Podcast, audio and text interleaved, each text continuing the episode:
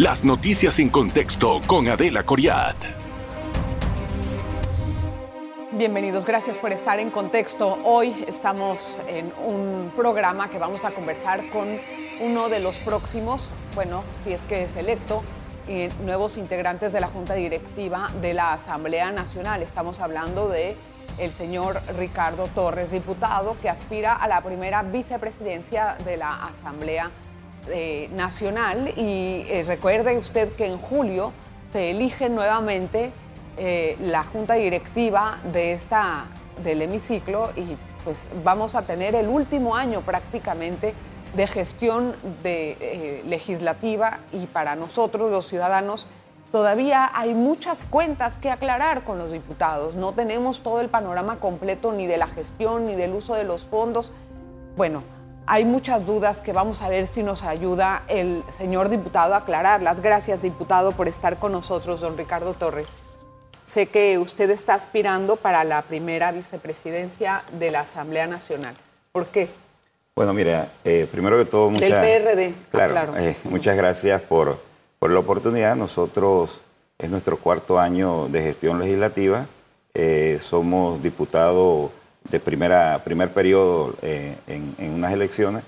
Y desde que llegamos a la Asamblea eh, vimos el trabajo legislativo que hay que realizar eh, inmediatamente y creo que es el, fin de los 71 diputados presidir el primer órgano del Estado siempre y cuando tus responsabilidades y, tu afán de ese trabajo legislativo te dé esa oportunidad de presidirlo o estar en la junta directiva eh, de la Asamblea. Es un hecho que lo pueden lograr primero que todo porque ustedes, bueno, aunque el primer el presidente sería un colega suyo del Darieno. Es correcto, nosotros eh, vamos a apoyar a quien escogió la bancada, al diputado Jaime Vargas, como, como nuestro candidato a la presidencia de la Asamblea. Exacto.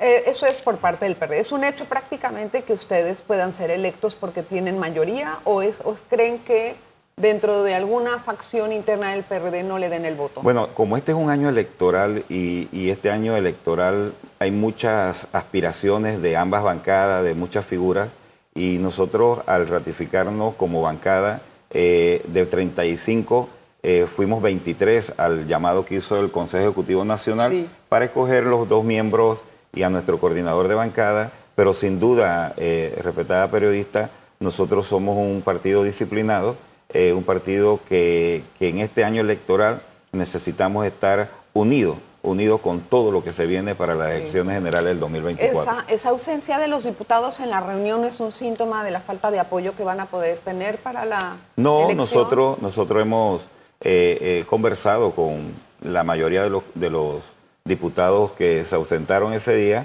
También tenemos que ver que ahorita estamos en un proceso interno de elecciones primarias donde la mayoría de estos diputados que se, se ausentaron están eh, compitiendo en elecciones primarias en sus diferentes circuitos y creemos también que la madurez política que, nos une como bancada del PRD nos va a dar la oportunidad a que Jaime Vargas sea el presidente del primer órgano del Estado y este servidor, Ricardo Torres, primer vicepresidente, incluso apoyando también a la diputada Corina Cano, que es la candidata del, Partido Molirena. Sí, pero hay muchas quejas por parte de, Primero, en el tema de las elecciones internas del PRD, para agotarlo nada más y salir a otras cosas.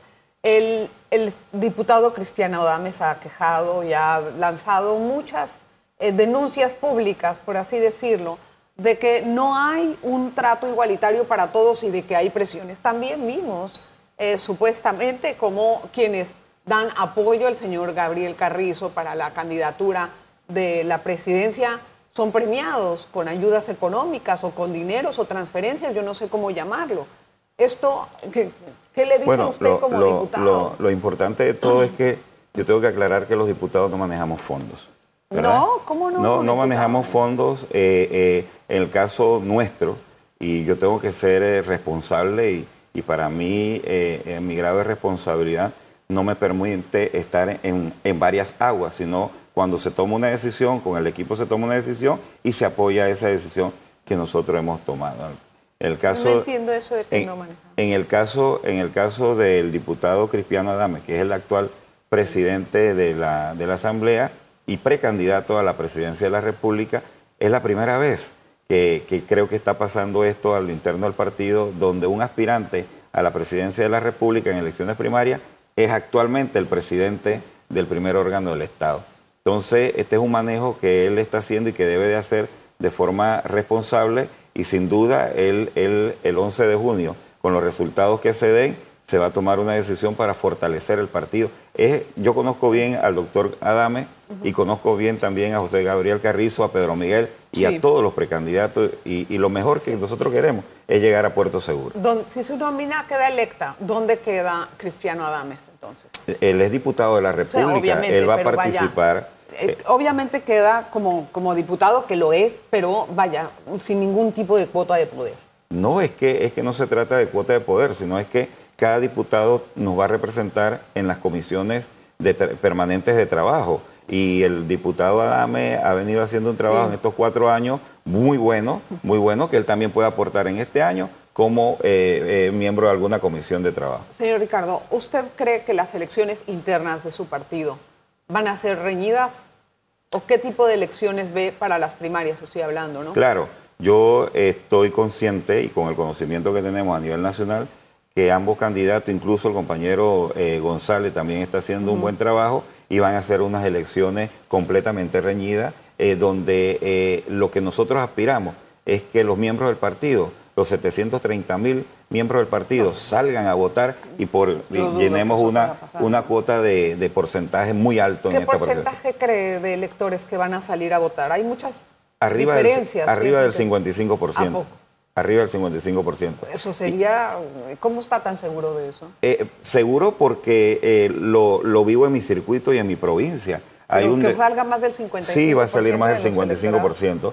Eh, y si lo comparamos con las elecciones internas del partido para escogencia de delegado, la participación fue muy buena. Y ahora hay una competencia a nivel nacional de precandidatos a representantes, alcaldes, diputados y presidentes, que eso llama mucho más la atención y la participación. ¿Quién va a ganar? sin duda debe de ganar el que tiene los votos y es la persona que yo estoy apoyando, que es José Gabriel Carrizo. Usted apoya al señor Carrizo. Yo quiero hacer una pausa para poder regresar. Eh, ¿Cómo no? Más a. Eh, vamos a, a, volver después de la pausa a hablar de este tema y de algunos otros temas de la gestión de la Asamblea y algunas otras cosas que estoy segura para usted son de mucho interés.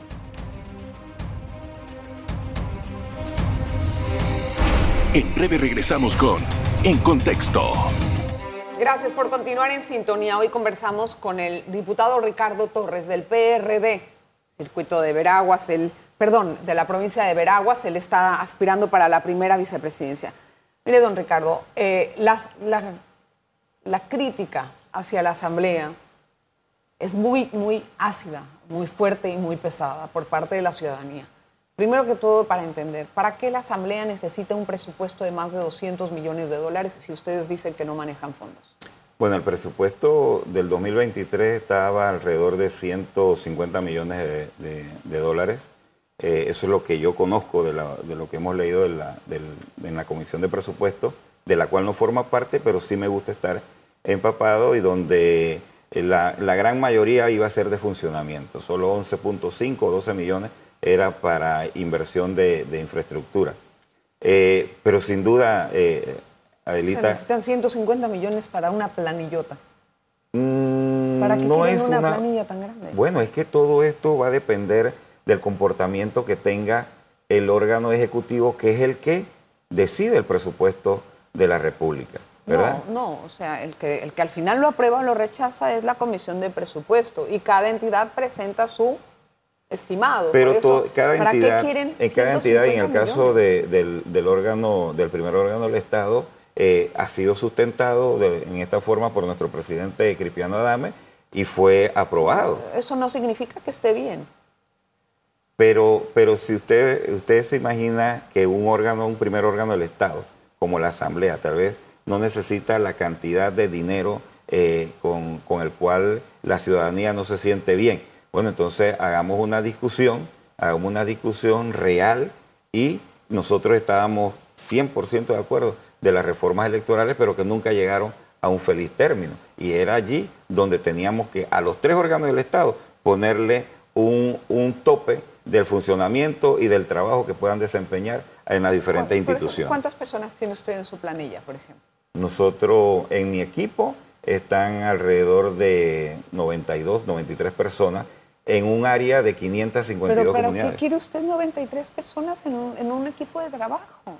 Sí, porque yo necesito, nosotros necesitamos el trabajo eh, eh, legislativo que se hace acá en Panamá, que es un trabajo fuerte, ¿verdad? Con las comisiones y donde nuestros No, don Ricardo, co- perdón. colaboradores están haciendo un trabajo que sin duda... ¿De promoción de su, de su candidatura para el circuito? No, no, no. ¿Para Yo- qué quiere 93 personas? Explíqueme qué, qué rangos pueden tener y qué sueldos. ¿Cuánto maneja usted al, al mes? No, lo- la- la- los 20 mil dólares de la planilla que se manejan en la asamblea y de ahí nosotros eh, hacemos los movimientos para que estas personas puedan realizar sus funciones y hacer, eh, en el caso, en mi primer anteproyecto de ley que presenté, eh, Adelita, fue un anteproyecto de personas con diagnóstico Sí, de lo- lo vi, cáncer. lo vi. De diagnóstico Sí, de pero cáncer, eso pero imagínense. Pero eso no tiene nada que ver a que usted tenga 90 personas en su, en su planilla.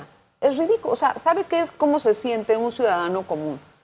Que ve a un diputado que tiene 90 personas en su planilla, cuando todo el mundo sabe, porque todo el mundo sabe, don Ricardo, con todo el respeto que se merece, usted es un diputado de la República, yo lo respeto mucho, pero todo el mundo sabe que esas personas que usted está emplanillando también pueden ser promotores para las campañas, para hacer cosas. O sea, no es nada más gente que va a la asamblea. Yo creo que de esos ni van todos todos los días. Sí, nosotros también tenemos una oficina circuital donde está el personal y marca también, y de allí salen a hacer las gestiones. Imagínense, eh, Adelita, que nosotros tenemos que darle apoyo al Ministerio de Salud, tenemos que darle apoyo al Ministerio de Obras Pero esa Públicas. no es la labor No es nuestra función, es correcto, no es la eh, función diputado, del diputado, y nosotros hemos hecho nuestro trabajo legislativo. Nosotros tenemos más, hemos presentado proyectos de ley eh, en coordinación con otros compañeros, más de 30 proyectos de ley en, en estos cuatro años. Lo que, lo que a mí me, me, me- me choca, o sea, o me, me hace cortocircuito, por ponerlo de alguna forma, es cómo se puede hablar con una tranquilidad así, sin pensar que hay algo malo en, en- en lo que en lo que estamos conversando, sin pensar que no tiene Pero nada yo, de malo. yo no le he dicho Como algo. Estos, fu- 93 esta- estos miembros que me están colaborando no están cobrando salario. Ay, por favor, Ricardo. No, no están, Ay, no están favor, cobrando salario no. desde el mes de enero a Nadie la trabaja fecha. gratis. No, bueno, porque no Son les han pagado, porque no le han pagado, pero el, pero, el, pero el salario que sí lo van a cobrar cuando llegue el dinero. Y el año pasado lo cobraron igual. Diga la verdad. Pero ¿quién puede vivir enero, febrero, marzo, abril, mayo, junio? Los maestros han vivido así Es correcto, tres es correcto. Y las enfermeras Incluso, y más. todos aquí. Hay muchos profesionales muy respetados que han vivido así por muchos meses por fallas del gobierno, eh, del presupuesto. A mí me parece que eso, hasta cierto punto, no. ¿Usted piensa reelegirse Nosotros aspiramos a una reelección. y cree que la va a lograr? Bueno, nosotros hemos venido eh, haciendo el trabajo legislativo y también en las presencias en las comunidades que nos puedan permitir eh, no aparecernos después de cuatro años. Siempre hemos estado permanentemente apoyando y viendo la problemática, eh, eh, tanto en proyectos, solicitándole proyectos al Ejecutivo, eh, Sí. haciendo leyes en beneficio. Hablando de proyectos, viene el proyecto de Minera Panamá. Correcto. O sea, el contrato, no el proyecto, el contrato. ¿Qué es lo que se ha hablado en la bancada con respecto a eso, señor? Bueno, nosotros en la bancada estamos esperando que el proyecto Entre. entre a la Asamblea para revisarlo, aunque ya nosotros, eh, la gran mayoría de los diputados debe de haberlo leído por lo menos, ¿verdad? Para hacer una discusión porque al final nos toca aprobarlo o desaprobarlo. No podemos hacerle modificaciones. ¿Cuál, ¿Qué es lo que se ha hablado internamente en la, en la bancada? Bueno, que, ya que ahora, ahora con la discusión que se hizo por parte de esta comisión que discutió el proyecto minero, por lo menos los recursos van a aumentar hacia, hacia el Estado panameño, de recibir prácticamente una migaja que debieron de ser mayor todavía, van a recibir algo que nos va a permitir todavía eh, tener eh, O un sea, por su presupuesto. posición veo que está de acuerdo. Sí, estoy de acuerdo. ¿Y el Debió de resto ser de sus mejor. compañeros? Re- no puedo hablar por el resto de mis compañeros porque no hemos hecho una discusión de bancada eh, Sí. eh, eh, concisa, seria, pero creo que sí pueden estar de acuerdo, aunque, aunque nosotros aspirábamos a que el porcentaje de ganancia para el pueblo panameño hubiese sido mejor. Y si aspiraba a eso, entonces no importa, se queda conforme y lo aprueba como está. Sí, es que ¿O al cómo, fi- al- cómo- cómo razonan eso? Al, al final, al final, Adelita, eh, la aprobación de nosotros tiene que ir eh, ligada también a una discusión que tengamos con el Ejecutivo, ¿verdad? Para poder eh, jalar todos, todos a la misma vez, esa carreta para, para que lleguen los beneficios al pueblo panameño. Hay eh, otros temas también importantes que van a venir en este periodo. Por ejemplo, ¿qué, qué va a pasar con el proyecto de ley que se tiene con respecto al CONATO para fusionar los dos, eh, los, Ese- dos eh, sistemas de pensiones? es correcto, ese es, un, ese es un proyecto de ley, son dos proyectos de ley que sin duda debemos de discutirlo y darle a, a la ciudadanía esa esperanza de tener una caja de seguro social eh, que no nos desa- no desaparezca. Lo que pasa ¿verdad? es que cómo lo van a discutir y bajo qué criterios van a hacer ustedes las leyes. La impresión muchas veces de los ciudadanos es que los diputados, algunos, no podemos generalizar, no estudian, no se enteran de lo que pasa y empiezan a hacer leyes sin tener las consecuencias de lo que escriben. Bueno, es que yo no puedo hablar por los 71 diputados, Obviamente, ¿cierto? por nosotros supuesto. en el grado de responsabilidad, y se lo comentaba hace un momento, eh, nosotros estudiamos los anteproyectos, incluso que presentan todas las bancadas. eh, hay proyectos interesantes, pero también hay proyectos que, que no llegan el, el cometido. Nosotros con la- la- los proyectos de la Caja de Seguro Social, sin duda tenemos que hacer un estudio minucioso y acompañarnos de asesores para que nos puedan Pero dar... ¿cuál va a ser el futuro de ese, de ese proyecto? Tiene que ser discutido. La Caja de Seguro Social no puede esperar más y, y la discusión tiene que ser una discusión permanente para que nos lleve a feliz término. Y si hay que fusionar los dos anteproyectos, hay que Como pasó con la extinción de dominio, que dijeron tenemos que seguir discutido, discutido y al final, ¡pum! todo el mundo oyó. Sí, pero es que al final de la ley de extinción de dominio, la discusión que se hizo fue a lo interno de la comisión de gobierno, ¿verdad? En una subcomisión y luego esa subcomisión se aprobó, llegó al pleno y nadie conocía lo que se había aprobado en el, en el pleno, en Yo el sé- primer debate. Usted me había comentado antes de empezar el programa que usted no estaba en la lista de los diputados que y tenían que aprobar, o sea, o que, que llamaron a votación. No estaba usted presente No, no en el. Parlamento. ¿Por qué no estaba?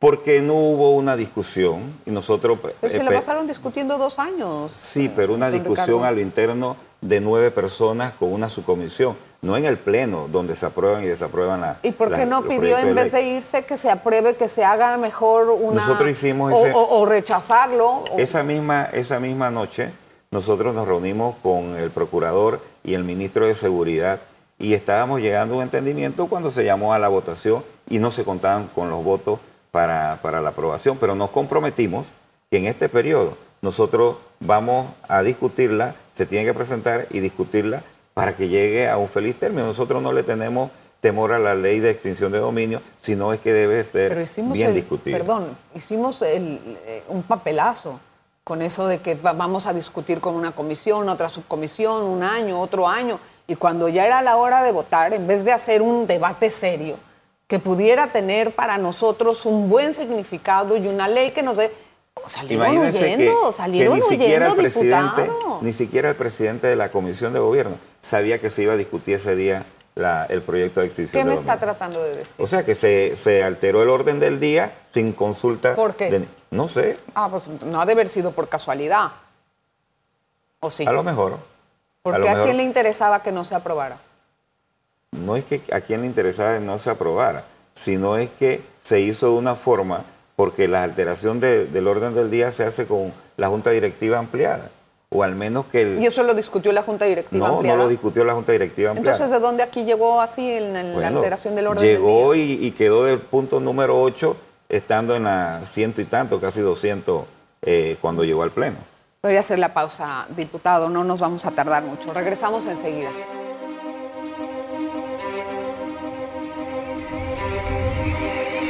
En breve regresamos con En Contexto. Gracias por continuar en sintonía. Hemos tocado algunos temas. Diputado, ahí tengo otras preguntas que quería hacerle. ¿A usted también le dan apoyos, por ejemplo, como los recibe su compañero Bolota? No, yo no soy representante de corregimiento. No, yo sé, pero Lo- como, lo- como no, diputado. nosotros, vuelvo y le digo, los diputados no, maneja- no manejamos Pero le recursos. dan obras para ayudar a Solicitamos horas. ¿Y cuántas le han aprobado? No, nosotros, eh, gracias a Dios, logramos que el señor presidente de la República, en, en, en el 2020 entregara la orden de proceder de un proyecto de carretera anhelado por más de 50 mil personas, que eran 112 kilómetros de asfalto desde Atalaya, del distrito de Atalaya, hasta la comunidad de Flores de... ¿Usted solicitó eso eh, es, que, es, que, se había licitado en el gobierno pasado, pero no se había entregado orden de proceder ni nada. Y nosotros, bueno, incluso eh, eh nos la vimos porque entró la pandemia y el proyecto quedó varado. Pero ya gracias a Dios tenemos 102 kilómetros y está por empezarse los 11 kilómetros del ramal de Varadero para culminar 113 kilómetros que le da una, una movilidad a todo ese sector productivo. ¿Qué, ¿Qué se va a trabajar con respecto al precio de los medicamentos? Que ese es otro de los, de las, eh, de los anteproyectos que hay en la Asamblea. Bueno, ese es un anteproyecto sumamente importante y también se hizo una discusión en el órgano ejecutivo donde los precios de los medicamentos, eh, para empezar en Panamá, son exagerados, ¿cierto? Sí, pero, pero ¿cómo van ustedes a determinar cuál es el precio tope y cuál no? Porque hay ciertos parámetros que estoy viendo en la ley es que tienen e, esa, ley, facultad. Esa ley debe de ser discutida en este periodo, pero es una ley que le decía yo a los compañeros antes que terminara el, el ciclo legislativo, ese debe ser un periodo donde se deben de hacer consultas nacionales. No podemos engavetar esa ley tan importante haciendo una consulta solamente en la capital, porque al final todos los panameños están sufriendo el alto costo de los no, medicamentos. Obviamente, diputado, pero la pregunta es bajo qué criterio van a hacer ese análisis, porque de medicamentos no sabemos nosotros. No sabemos exactamente, pero tenemos un personal, también el Ministerio de Salud, la Caja de Seguro Social, las empresas privadas también van a jugar un papel muy importante. ¿Cuándo van a discutir eso, diputado? Bueno, tenemos que, llegar primero, el primero de julio, conformar después. Pero va a ser de los prioritarios. Debe de ser de los prioritarios con la ley de extinción de dominio también. ¿Y qué pasó con el reglamento interno de la Asamblea? ¿Por qué nunca lo, reformaron como debe de ser? Créame, créame eh, Adelita, que nosotros aspiramos en el tercer año a ser presidente de la Asamblea y competimos con, con el compañero Adames, ¿verdad? Y respetuosamente seguimos apoyando eh, al, doctor Adames. Eh, el reglamento interno, yo tengo mi escrito de las modificaciones que se le Bueno, ¿por qué no lo hacen? Bueno, lo vamos, vamos a plantearlo. Pero siempre están en que voy a hacer y voy a hacer. Bueno, es que nos va a tocar llegar a dirigir con el, presidente, el futuro presidente de la Asamblea, Jaime Vargas. ¿A qué se va a comprometer usted? A mí me gustaría, y se lo puedo decir categóricamente, empezando que el secretario general de la Asamblea no, es, no debe ser por cinco años. Entonces, ¿verdad? ¿por cuánto? Si la junta directiva de la Asamblea, que lo integran el presidente, los dos vicepresidentes por cada año, debe ser por lo menos dos años y medio. pero ¿qué, otro, qué otro eh, aparte tiene usted escrito de adesentamiento? La ausencia de, los diputados. ¿Qué va a hacer Diputado con eso? que no vaya a trabajar, no se le pague. Eso es algo... Yo quisiera ver eso una realidad. No, es que es una realidad, pero no se, ha, no se ha puesto en práctica. Si usted va a la, a la, ley orgánica de la Asamblea... Sí, pero eso ya existe, ya tienen un récord, correcto, y no, y no se ha hecho.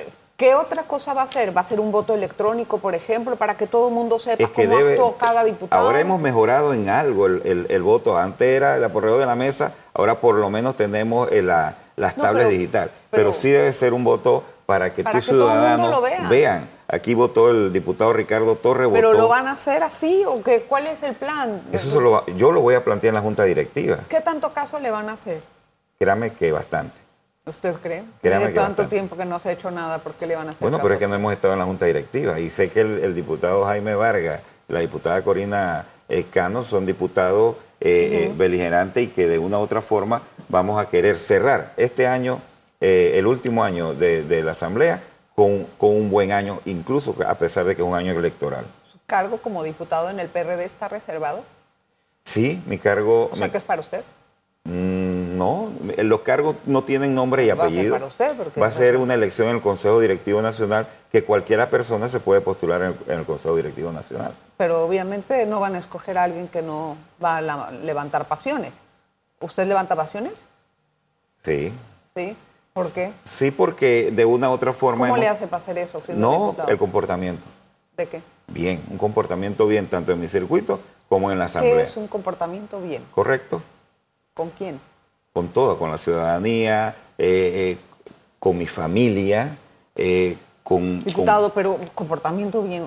Es como para que haya presentado también su declaración de patrimonio. Sí, habíamos fallado en eso, pero ya lo hicimos. tampoco presentó la otra. Yo, yo vi en espacio cívico. No, no, no, está. actualizado, pero ya lo hicimos. ¿Cuáles presentó? El de, el de los bienes, incluso también con la ley ¿Y nueva. conflictos de interés? De también, hay dos. Es, los dos, también los presentamos. Y con la ley nueva que teníamos hasta el mes antepasado también. ¿Y usted tiene una transparencia de cómo maneja su planilla, por ejemplo? Sí, cómo no. ¿Y dónde se puede consultar eso? En mi oficina, con mucho gusto. Por eso le estoy invitando a que haga un recorrido. Usted me dice que iba a la comarca. También le invito a la provincia de Veragua, al circuito 94, un circuito hermoso. Voy a tratar de ir diputado. Ojalá pudiera, para ver, porque me gustaría entender eh, qué es lo que hay ahí en, en, el circuito y entender cómo es su, su labor con todo el este entorno ¿no? que me está contando ahora. Diputado, nada más eh, le dejo que me, que me dé unos datos para cerrar el programa. Eh, eh, es importante mencionar que se han presentado en los cuatro años de, de gestión legislativa 1.317 anteproyectos de ley, de los cuales 282 son leyes sancionadas por el presidente de la República. Es bien poquito, es bien poquito. es, que el anteproyecto pasa a proyecto, de proyecto a primer debate, a segundo debate, tenemos alrededor de 800 proyectos de ley que están entre primero y segundo debate. Pero también quiero decirles, para terminar, que en cuatro años a la Asamblea han, entrado más de 96 mil personas a visitar la Asamblea. Gracias, diputado, por estar con nosotros. Aprecio mucho que haya venido. De verdad, suerte en su elección próxima. Gracias. Gracias, diputado. Gracias a usted también por estar en contexto. Nos vemos la próxima.